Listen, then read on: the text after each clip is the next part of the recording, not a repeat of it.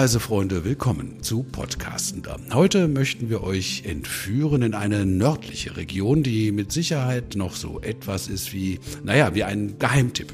Ähm, wir machen uns auf nach Schweden in die Provinz Västerbotten. Und wenn ich eben was von Geheimtipp gesagt habe, dann stimmt das vielleicht gar nicht so ganz hundertprozentig, denn Västerbotten ist eigentlich schon Trend. Und äh, das Stichwort Nachhaltigkeit spielt dort eine entscheidende Rolle. Zwei Expertinnen werden uns dazu heute mehr erzählen. Das ist zum einen Nathalie Becker, Product Specialist Northern and Eastern Europe und seit rund sieben Jahren bei der Touristik für Schweden zuständig. Hallo Nathalie. Hallo. Und dann haben wir als zweites Erja Back hier zu Gast. Erja ist Projektleiterin von Visit Umeo. Hallo Erja. Ich hoffe, ich habe das ich hoffe, ich habe das einigermaßen richtig ausgesprochen. Ja, ganz wichtig. Ja, das ist schön, das freut mich. Nathalie, lass uns mal anfangen. Es geht ja da eigentlich schon los. Ne? Stockholm kennt jeder, aber wer war überhaupt schon mal in Umeå? Ganz gut informierte wissen, dass diese Stadt 2014 europäische Kulturhauptstadt war. Aber äh, was hat dich denn persönlich überzeugt? Warum legst du uns Westerbotten so ans Herz? Ja, mich hat die Region besonders mit der großen Vielfalt von Natur und Kultur beeindruckt. Die verschiedenen Facetten der Landschaft sind total faszinierend. Die Scherenküste, dann Agrarflächen und dann noch das wilde Lappland. Und das alles ganz kompakt auf einem Fleck. Tja, und bei dir, Erja, erzähl uns doch mal ein wenig von deinem Engagement. Was hat dich nach Umeå gebracht? Ja, also das sind natürlich viele Gründe. Äh, aber erstmal war das vielleicht eines, einmal, dass ich im Norden leben wollte. Äh, ich wollte einfach die richtigen Winter erleben und äh, aber auch die richtigen Sommer, die wir hier haben, sind ganz, ganz toll. Geografisch sind wir nach die hohe Küste, die sehr schön ist, südlich, aber auch Lappland, die nördlich von äh, Västerbotten liegt oder auch, auch, teilweise zu Västerbotten gehört. Und äh, wir sind in der Nähe von Norwegen äh, mit schönen Bergen Hohenbergen, äh, auch äh, Flachland an der Küste und nur dreieinhalb Stunden mit der Fähre von Finnland entfernt. So es gibt so unheimlich viel zu erleben, ganz in der Nähe. Das äh, hat mich vielleicht hierhin gebracht einmal. Also ein Freund des Nordens bin ich auch und ich, ich könnte ja da jetzt davon erzählen, dass ich als Kind ein paar Mal Segelturns in Schweden gemacht habe. Allerdings waren die ein bisschen weiter südlich. Also insofern kann ich nicht sagen, ob das mit warmen Sommern im Norden stimmt, äh, wie die Erja das angedeutet hat. Was sagst du denn, Nathalie? Ja, also ich kann das auf jeden Fall bezeugen. Ähm, ich war zweimal im Sommer schon in der Region und hatte da jeweils fast 30 Grad und bestes Wetter. Also ähm, das ist ein Klischee, dass es dort immer kalt ist, das ganze Jahr über. Das äh, stimmt so nicht. Da gibt es wirklich warme, tolle Sommer. Dafür hatte ich im Winter dann auch schon mal minus 20 Grad, als ich dort war. Aber eigentlich ist das ja auch so, ähm, wie man das möchte und man sich das perfekte Winter Wonderland vorstellt.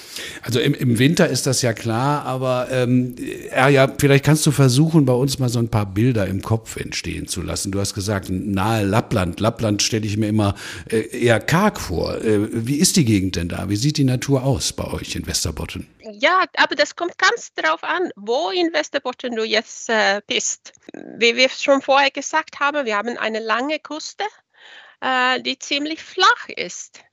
Aber in Inland und äh, je näher Norwegen man kommt, wenn man nach äh, Westen fährt, äh, da wird es immer mehr und mehr lappländisch. Und dazwischen ist das eigentlich, wenn das nicht Lappland ist, dann haben wir die langen, mächtigen Flüsse, und äh, viel, viel Wälder. Also manchmal, wenn man einem, auf einem Bergtopf steht, sieht man äh, so viel Wald bis, also bis zum Horizont. Äh, es gibt einfach sehr viel verschiedene Natur, kommt darauf an, wo man ist. Und, und das das ist das Gute dabei ist mit Westerbotten, dass man auch ziemlich schnell, also in ein paar Stunden, kann man in eine ganz, ganz äh, andere Natur sein. Ähm, vom, vom Kust bis zum Bergen oder, oder die mächtigen Flüsse, äh, wo man auch andere Aktivitäten unternehmen kann als äh, jetzt bei der Küste oder im Bergen. Äh, so, ich weiß nicht, äh, könnte, ich könnte vielleicht sagen, dass äh, Westerbotten eine Miniatur von Schweden ist. Es gibt sehr viele verschiedene Sachen hier zu machen. Hm, Miniatur von Schweden, das klingt lustig. Ist ja richtig was für Entdecker. Ne? Also so klingt das ja. jedenfalls, ja. ja. Ähm, aber bevor wir das jetzt entdecken, müssen wir ja erstmal wissen, wie wir da hinkommen. Ich habe ja gesagt, das ist ein neues Ziel bei der Tour. Nathalie, also wie sieht es aus mit der Anreise? Ja, also mit dem Flugzeug ähm, kommt man mehrmals täglich von Deutschland äh, nach Umeå. Äh, man muss dann in der Regel in Stockholm umsteigen. Am Flughafen kann man dann zum Beispiel einen Mietwagen übernehmen oder man fährt mit dem Bus in die Stadt. Generell ist Umeå auch gut an das Transportnetzwerk mit Bahn, Bussen und so weiter angeschlossen. Also da kommt man auch ohne Mietwagen gut weiter. Wenn man jetzt mit dem eigenen Pkw anreisen will, ist das natürlich eine etwas längere Reise. Am einfachsten ist es da sicherlich, wenn man mit der Fähre direkt nach Finnland übersetzt, nach Helsinki und von dort dann weiterfährt in Finnland hoch bis nach Vasa und dann die Fährverbindung nach Umeå rübernimmt. Dann ist man zumindest mit dem Auto nicht so lang unterwegs und kann auf der Fähre noch entspannen. Oder man macht halt eine ganze Skandinavien-Rundreise und äh, da empfiehlt es sich dann auch auf jeden Fall, einen Stopp in Westerbotten einzulegen. Durch die Nähe zu Norwegen und Finnland äh, kann man das gut kombinieren. Hm. Also das ist äh, eben schon wieder der Entdeckergeist, ne? rumfahren. Ich finde das ja immer klasse. Ich ver verlebe gern so Urlaub, wenn man unterwegs ist. Äh, aber ein Teil sind natürlich äh, ist die Natur und das andere sind ja dann auch wiederum die Städte. Ja, ja, wie sehen die aus? Was kannst du uns über die erzählen? Westerbotten ist, äh, hat zwei größere Städte. Äh, und mit größeren Städten meine ich äh, nicht, dass die so groß sind wie die Städte in äh, Deutschland. Umeå ist unsere größte Stadt und ist gleichzeitig die größte Stadt vom ganzen Nordschwedens. wir haben 130.000 Einwohner. Ja, für uns sind das viele, aber natürlich für eure Verhältnisse sind das nicht so viele. Umeå ist auch eine Stadt, die sehr schnell gewachsen ist und äh, hat einen, äh, sieht aus wie eine Kleinstadt mit äh, Holzhausvierteln, äh, aber auch sehr moderne Gebäude, die in letzter Zeit, äh, in den letzten Jahren gebaut worden sind, die aus Glas oder aus Holz sind. Und äh, Skellefteå ebenso ist auch eine sehr innovative Stadt ja, es passiert sehr viel in Skellefteå im Moment. Äh, man hat vor ein paar Monaten zum Beispiel ein neues Hotel und Kulturhaus aufgemacht, die 20 Stockwerke hoch ist und ist eine von den größten Holzhochhäusern äh, der Welt. Das klingt ja spannend. 20 Stockwerke aus Holz. Ja. Wahnsinn. 20 Stockwerke aus Holz und das ist auch ein, äh, ein Hotel, äh, gleichzeitig wie ein Kulturhaus. Sehr, sehr cool. Also ich, ich könnte mir vorstellen, Nathalie, dass sich einige fragen, wie man diese Vielfalt kombinieren kann. Du hast es ja erwähnt, ne? also selber mit dem Auto unterwegs zum Beispiel. Aber ihr habt doch bestimmt auch passende Angebote, oder nicht? Ja, wir kombinieren ähm, gerne immer Stadt und Land in unseren Rundreisen. Alle Reisen starten und enden in Umeå weil man da eben am besten hinkommt und auch wieder wegkommt, um wieder abzureisen. Ja, dann eben die Stadt Umeå in Kombination mit verschiedenen, ja, kleineren Regionen und Orten auf dem Land. Da kommt man dann eben mit dem Mietwagen hin oder es gibt die Möglichkeit, auch mit dem Zug zu fahren oder mit äh, Transfers und Bus und so weiter dahin zu kommen.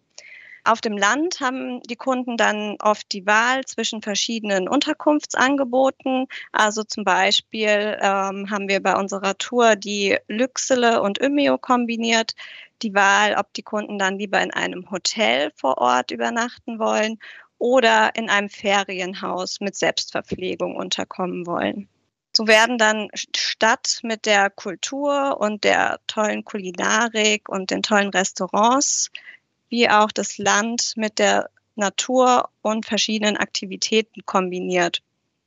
Auf dem Land kann man dann zum Beispiel Husky-Wanderungen machen im Sommer, Kanu fahren oder wandern. Also wirklich was für Naturliebhaber. Ähm, was mir so ein bisschen im, immer im Kopf rumgeistert eigentlich, vielleicht auch anderen auch, weil das sind ja so Stereotypen eigentlich, ne? wenn man vom hohen Norden hört, dann heißt es immer entweder endlos lange Nächte im Winter oder eben genau das Gegenteil, taghelle Nächte im Sommer. Stimmt das denn überhaupt, Erja? Sind die Nächte wirklich so hell im Sommer, dass man nicht pennen kann? Äh, also ja, die, die Nächte sind hell. Äh, so ist es einfach. Äh, vor allem vom äh, Mai bis äh, Ende Juli würde ich sagen, dass es ziemlich hell ist. Ich kann ein Beispiel geben, als ich eine, eine deutsche Familie bei mir zum Besuch hatte vor ein paar Jahren. Äh, die hatten zwei Jungs, die sehr gerne Fußball gespielt haben. Und äh, in der Nacht sind die, die, Jungs dann irgendwie wach geworden, wahrscheinlich weil es hell war, und haben gemeint, dass es äh, morgen früh ist. Sie sind einfach äh, aus dem Haus rausgegangen und wollten die Eltern nicht äh, wecken, weil sie haben gemeint, ah, die Eltern haben auch Urlaub und so. Wir gehen mal Fußball spielen und sind zum Fußballplatz gegangen und haben das um zwei, drei Uhr nachts Fußball gespielt, bis die dann nach Hause gekommen sind, weil das so irgendwie komisch war, weil es gab keine Leute nirgendwo. Äh, und die Eltern sind, wussten davon nichts. So, äh, äh, also es ist schwer, das zu vor, vorzustellen und als Kind sowieso haben die das nicht verstanden. Also so ganz besonders wichtig ist ja äh, gerade bei so einem authentischen Reiseziel wie Westerbotten, das haben wir ja jetzt gehört, dass es noch sehr naturverbunden und authentisch ist. Also ganz besonders wichtig finde ich ist ja immer der Kontakt zu den Menschen vor Ort. Wie sind die denn, die Menschen in Westerbotten? Ja, ja. Äh, also ich würde sagen, äh, die Leute sind sehr gastfreundlich, äh, aber auch sehr naturverbunden. Egal ob es jetzt Winter oder Sommer ist, man ist viel draußen im Natur. Man grillt zum Beispiel draußen Winter und Sommer. Man fährt Fahrrad das ganze Jahr über, wetterunabhängig. Äh, manche äh, ausrüsten das Fahrrad mit Winterreifen, andere nicht.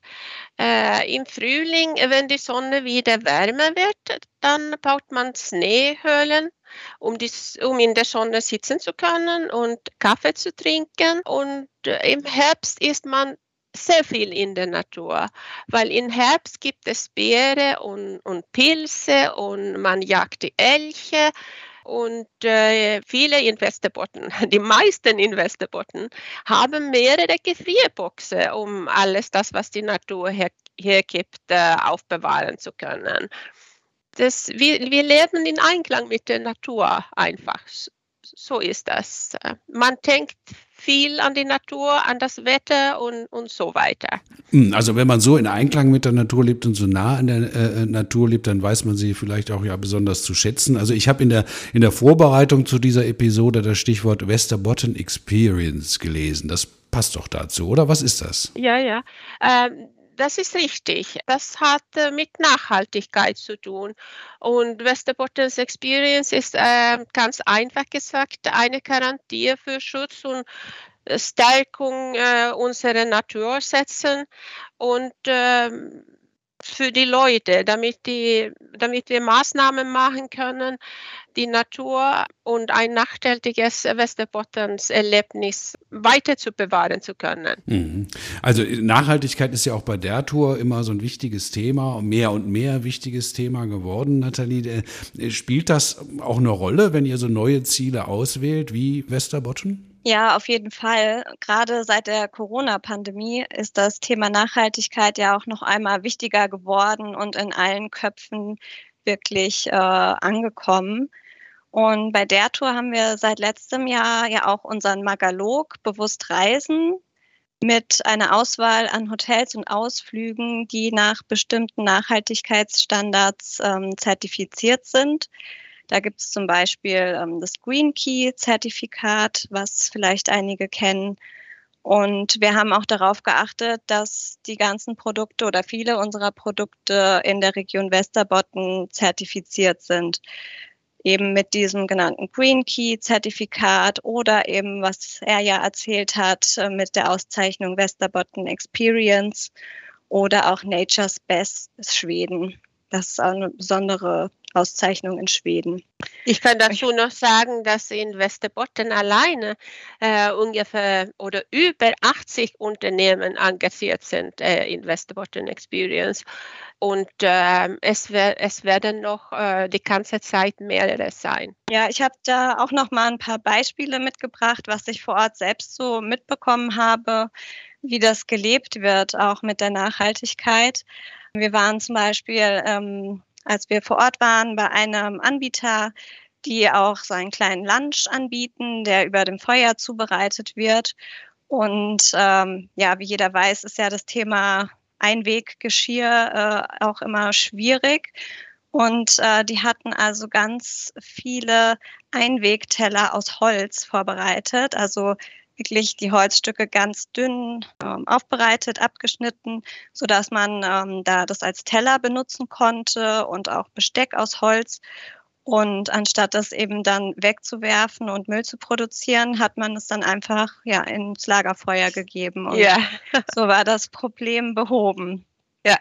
Es werden jetzt auch immer öfter Elektroschneemobile angeschafft, um hier eben auch äh, zu versuchen, immer mehr für die Umwelt zu tun und äh, aber trotzdem die tollen Erlebnisse anzubieten. Also da ist ja Westerbotten total äh, auf der Höhe der Zeit. Ne? Wir haben die No Plastic Initiative der UN und äh, Elektromobile ist ja aus anderen Gesichtspunkten momentan vielleicht gar nicht so schlecht.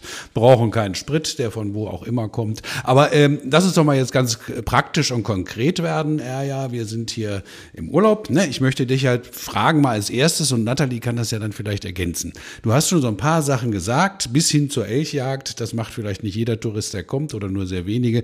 Aber, aber was kann ich denn erleben, wenn ich im, sagen wir mal, zuerst der Sommer, wenn ich im Sommer nach Westerbotten fahre, was muss ich auf jeden Fall machen? Vielleicht gibt es da so eine Top 10 oder Top 5 List oder so.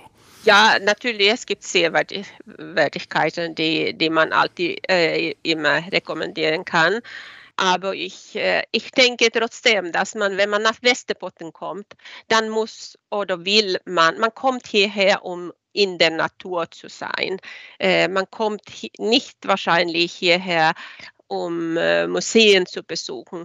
Aber es gibt auch mehrere Museen, die man gleichzeitig besuchen kann wenn man in den Städten ist oder wie Nathalie schon äh, von, über Lycksele gesprochen hat, da hat man äh, ein, ein sehr interessantes äh, Museum, das heißt äh, Wald- und Sami-Museum, äh, das über das äh, Leben von, von Samen erzählt und auch die, die Waldwirtschaft, wie das die historisch, gesichtsmäßig entwickelt worden ist so Lycksele ist äh, eine, ein Dorf, ist, ist nicht richtig eine Stadt, äh, die ich außer den Städten äh, Umeå und Skellefteå auch empfehlen würde.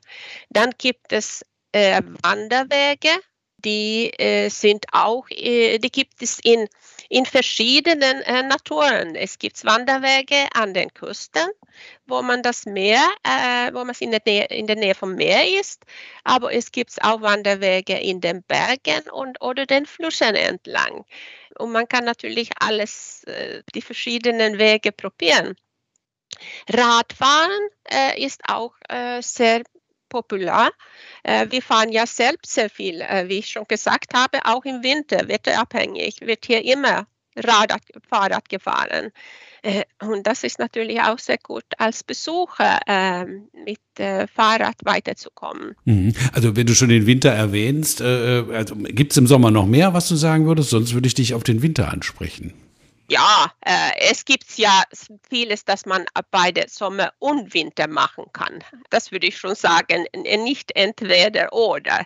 Aber im Winter äh, natürlich Skilaufen. Äh, das machen auch alle die Einheimischen hier.